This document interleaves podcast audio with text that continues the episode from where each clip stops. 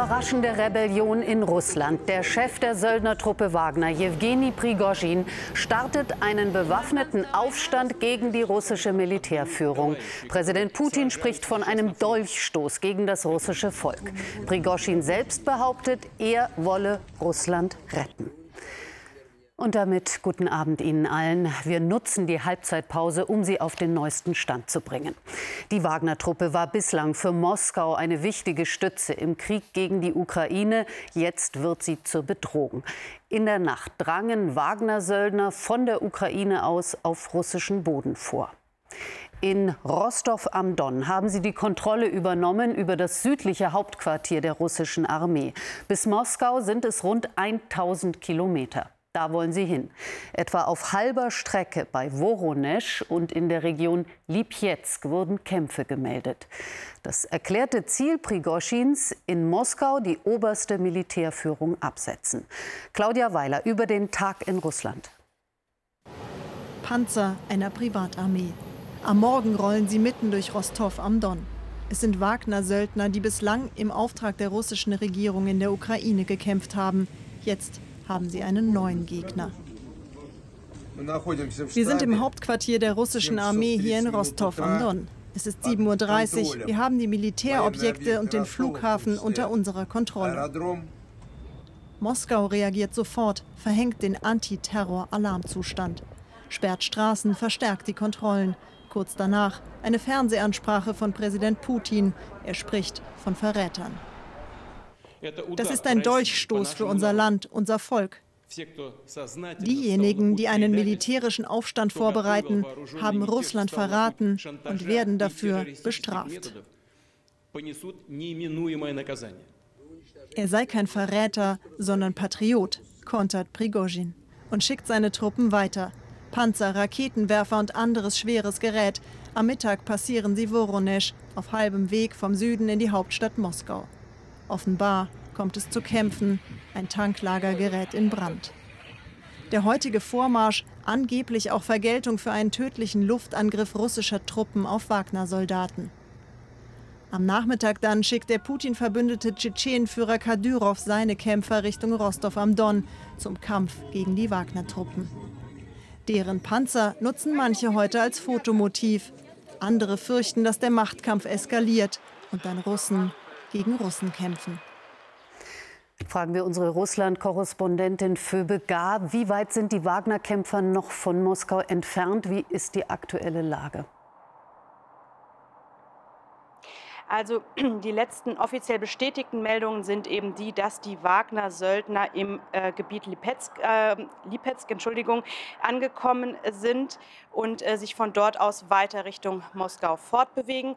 Es gibt mehrere Videos in den sozialen Netzwerken, die zeigen sollen, ähm, wie Straßen zerstört werden, zum Beispiel mit Baggern. Vermutlich soll so versucht werden, diesen Vormarsch Richtung Moskau eben zumindest etwas abzubremsen.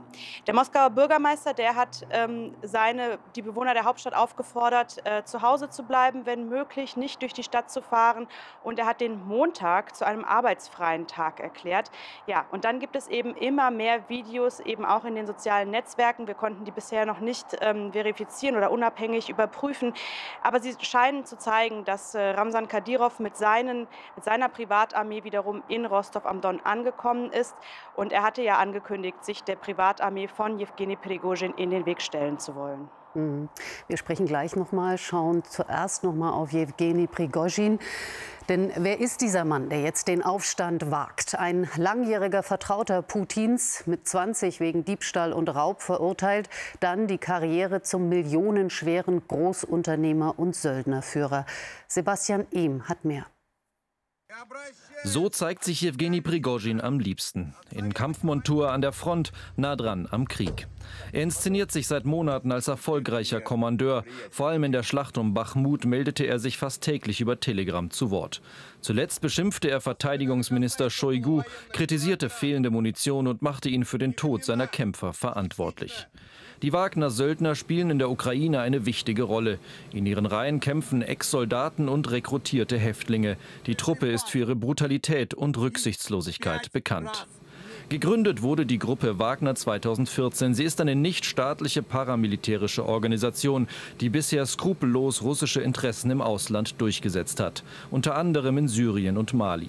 Der Name Wagner soll von Mitbegründer Utkin stammen, dem eine Vorliebe für den deutschen Komponisten Richard Wagner nachgesagt wird. Prigozhin galt lange als Vertrauter von Wladimir Putin, agierte aber weitestgehend im Verborgenen. Doch seit die Söldner in den Ukraine-Krieg eingegriffen haben, sind er und die Gruppe Wagner der ganzen Welt bekannt. 25.000 Mann hören auf meinen Befehl, behauptet Jewgeni Prigozhin. Ja, wie stark ist diese Wagner-Truppe, Phoebe? Wie, wie gefährlich kann sie Putin werden? Also Evgeny Prigozhin hat in seinem äh, ersten Statement gestern Abend gesagt, er habe 25.000 Menschen hinter sich. Ob das stimmt oder nicht, sei mal dahingestellt. Wie gefährlich er Putin und dem Machtapparat jetzt werden kann, das hängt ganz mutmaßlich davon ab, wie viele Menschen aus dem äh, Sicherheitsapparat jetzt womöglich überlaufen, auf seine Seite wechseln und wie viele wiederum ähm, Präsident Putin loyal bleiben. Klar ist aber eines, ähm, Evgeny Prigozhin hat Wladimir Putin jetzt schon großen Schaden zugefügt. Denn durch durch diese Ereignisse seit gestern Nacht steht Wladimir Putin eben nicht mehr als der unangreifbare äh, Kreml-Herrscher da, als den er sich so gerne sehen möchte. Danke für diese Einschätzung live aus Moskau. Für Begawa das. Der Krieg gegen die Ukraine geht indessen weiter. In der Nacht gab es Luftalarm im ganzen Land. 41 russische Raketen und zwei Drohnen seien abgeschossen worden, meldet Kiew. Offenbar wurden in der Hauptstadt aber auch Gebäude getroffen. Mindestens drei Menschen starben, elf weitere wurden verletzt. Auch im ostukrainischen Kharkiv sollen Raketen eingeschlagen sein. Was was bedeutet diese Rebellion in Russland für den Krieg, Alisa Jung in Kiew? Wie schätzt man das in der Ukraine ein? Mit Sicherheit wird das Auswirkungen auf den Kriegsverlauf haben, wenn auch Außenminister Kuleba gesagt hat, es sei immer noch nicht klar, ganz konkret natürlich, welche Auswirkungen das hier auf die Ukraine hat. Denn wenn jetzt natürlich im Russland ein Machtkampf tobt, bedeutet das auch gleichzeitig, dass die Wagner-Truppe, die Putins wichtigste Kämpfer mit hier waren, am, an der Front, nicht mehr zur Verfügung stehen. Die ukrainische Verteidigungsministerin hatte sich auch geäußert, sprach von einem Fenster der Möglichkeiten, was sich für die Ukraine auftun könnte, hat außerdem bestätigt, dass die Ukraine wieder Geländegewinne gemacht haben soll, insbesondere im Osten. Und auch Präsident Zelensky hatte sich geäußert, sprach davon, dass das Chaos nun so groß sei, dass Putin das im eigenen Land nicht mehr verbergen könnte. Die Stimmung hier heute in Kiew ist trotz des Raketenangriffs aus der letzten Nacht hoffnungsfroh optimistisch. Denn wo jetzt natürlich genau hingeschaut wird, ist, was bedeutet das für die Logistik, für die Front von den russischen Truppen, wenn jetzt eben der Machtkampf im eigenen Land tobt. Das gilt es jetzt in den nächsten Tagen weiter zu beobachten. Hoffnungslos tröstliche Musik auch im Hintergrund. Danke für die Informationen aus Kiew. Alisa Jung. Niemand weiß, wie sich das in Russland entwickelt. Fragen wir Theo Koll in Berlin. Wie bewerten die Bundesregierung und die westlichen Verbündeten die Lage? Also hier wird die Lage als hochexplosiv eingeschätzt. Es gab eben am späten Nachmittag ein Telefonat Biden, Macron, Sunak und Scholz und alle teilten diese Bewertung. Und alle wollen sich zurückhalten, damit in Moskau nicht behauptet werden kann, der Westen habe sich eingemischt, habe da irgendwie seine Finger im Spiel. Die Warnung des russischen Außenministeriums, den Wagner-Aufstand nicht für russlandfeindliche Ziele zu nutzen, die wird hier sehr ernst genommen. Anders handhabt das äh, die zweite und dritte politische Reihe in Berlin, die die Entwicklung als Chance für die Ukraine bewertet und das auch öffentlich macht. Während das NATO-Mitglied Türkei, namentlicher Präsident Erdogan, der selbst ja einen Putschversuch erlebt hat, Putin heute seine volle Unterstützung zugesagt hat, haben Lettland und Estland ihre Grenzen zu Russland nochmals stärker gesichert und das Auswärtige Amt in Berlin hat die Reisewarnungen für Russland noch einmal angepasst und auch verschärft. Dankeschön, Theo Koll nach Berlin. Das war's von uns. Wir halten Sie weiter auf dem Laufenden über die Entwicklung in Russland mit einem ZDF heute live um 19.15 Uhr auf unseren Social-Media-Kanälen und mit einem Heute-Journal-Spezial hier nach dem Fußball um Viertel nach acht. Danke für Ihr Interesse. Einen schönen Abend Ihnen noch und bis morgen, wenn Sie mögen. Auf Wiedersehen.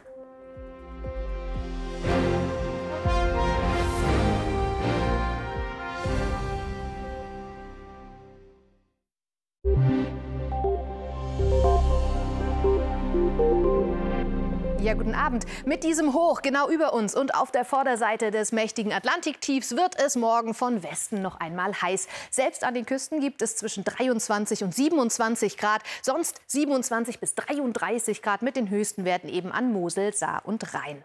Dazu gibt es in der Südwesthälfte strahlenden Sonnenschein, im Nordosten vormittags mehr Wolken. Nachmittags scheint aber auch hier zwischendurch immer öfter die Sonne und nur ganz selten tröpfelt es leicht. Dann wird es unbeständiger. Am Montag ist es im Osten noch einmal heiß, bevor uns eine Kaltfront überquert mit auffrischendem Wind, Regen und Gewittern. Ab Dienstag ist es nicht mehr ganz so heiß und vor allem im Norden immer mal wieder nass. Tschüss.